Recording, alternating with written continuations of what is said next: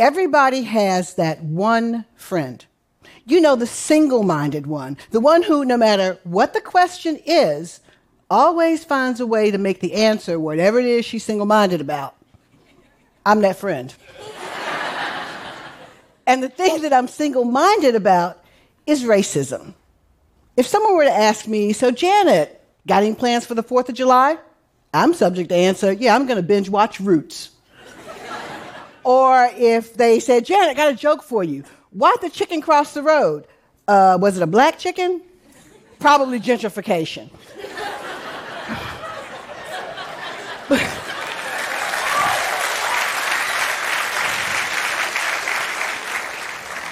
but for me, single mindedness is not just caring about something, it's caring about something enough to do something about it. It's not just thinking, it's doing. It's not just praying, it is moving your feet. And the reason I'm single minded about racism is because I know single mindedness can destroy it. I learned that many, many years ago. Back in 1984, I was a junior at Davidson College in Davidson, North Carolina.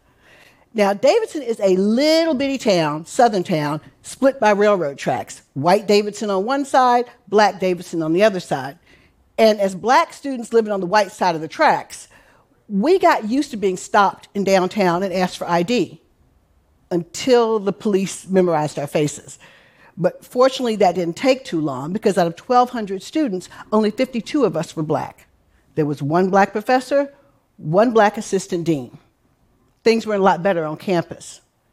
Well, I wasn't okay with this. And so I started writing things, and then I started yelling things. And after about three years of that, I got tired. So I decided to write one more thing, and I wrote something called Project 87. Project 87 was really just a challenge to Davidson. In three years, by 1987, enroll 100 black students, hire 10 black professors, create five black studies classes, and hire one black dean. Didn't seem particularly revolutionary. But what was different about it was we also challenged Davidson to say that if you don't do this, we will question your commitment to diversity. It was a real problem. We put some real numbers to it. We gave them some real consequences. Well, campus went absolutely nuts. But fortunately, in the middle of this, Davidson got a new president. And that president was single minded about racism too. And so he created a task force to address the issues in Project 87. And several months after that, we produced a 77 page report. That report was the foundation for all the change that came after it. Now, I wasn't there to see that change because actually in 1985, I graduated.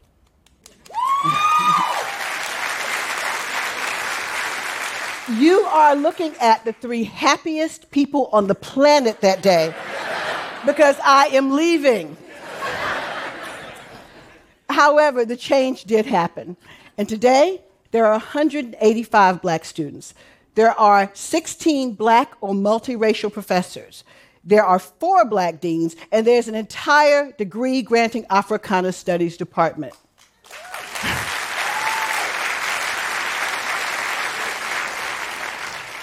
Project 87 changed Davidson, but it also changed me because what it taught me was there's a lot of power in single mindedness. Well, today, I'm an executive speechwriter for one of the biggest companies in the world. It's a profession that is 92% white and predominantly male, which makes me a little bit of a unicorn, but I'm a single minded unicorn. so, the thing about speechwriting is it's very personal. So, I spend a lot of time in deep conversation with the CEO and senior executives, and a lot of times those conversations turn to diversity and inclusion, which of course I'm always happy to talk about. But after quite a few of these conversations, I've come to a conclusion. I believe that business is in a position to do something that no other entity can do. Business can dismantle racism.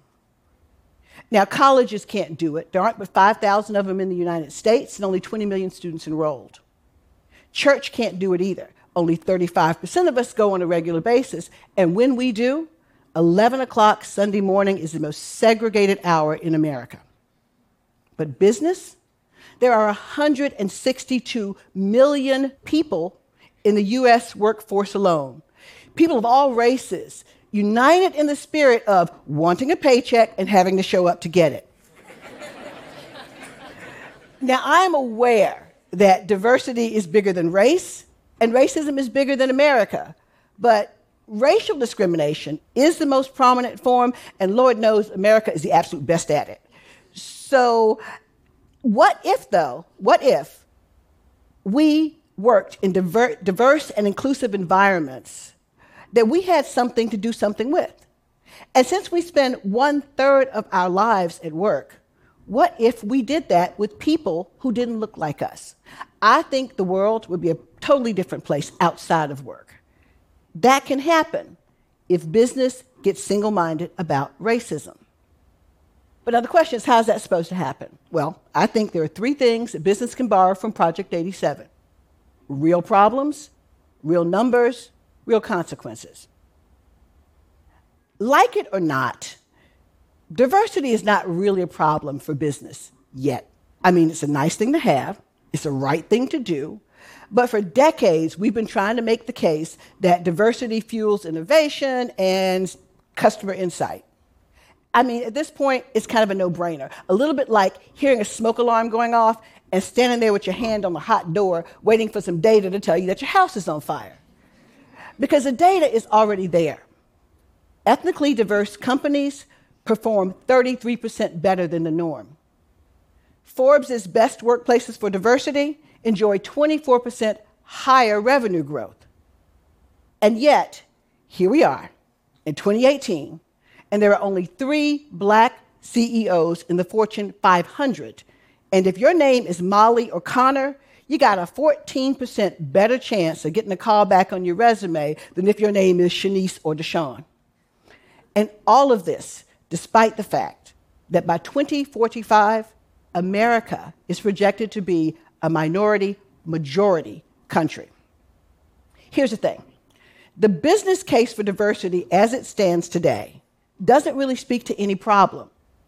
And the only way business is going to get single minded about racial diversity is if it has a problem that is urgent and relative to somebody other than people of color. I got one. How about employees and customers? Because no matter what business you're in, you're going to need those, right? Well, let's talk about some real numbers. If you have employees and customers, wouldn't it make sense if they looked a little bit like the people that work for you? So, if that's the case, maybe your employee base should be 13% black and 18% Hispanic, because that's what the population looks like. Maybe that's what your customer base looks like. But let's be clear diversity and inclusion are not the same things. Diversity is a numbers game, inclusion is about impact. Companies can mandate diversity, but they have to cultivate inclusion.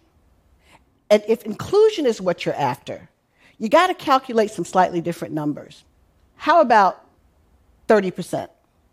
Because that's the point that research shows at which the voices of minorities actually begin to be heard. If you want a real problem, you're going to need real numbers to fix it. And if you're not willing to set real numbers, then maybe you're not real serious about diversity and inclusion. That brings me to my third point real consequences. Think about this.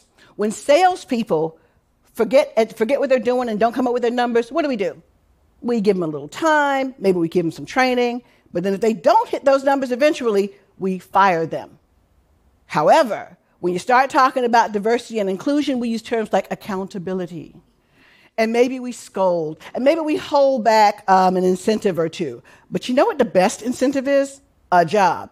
And you know what the best disincentive is? Losing it. So, if companies really want accountability, they should assume that that is a given. Consequences are what happen when you don't do what you're accountable for. Imagine this. Imagine a place where people of all colors and all races are on and climbing every rung of the corporate ladder, where those people feel safe, indeed expected, to bring their unassimilated, authentic selves to work every day. Because the difference that they bring is both recognized and respected.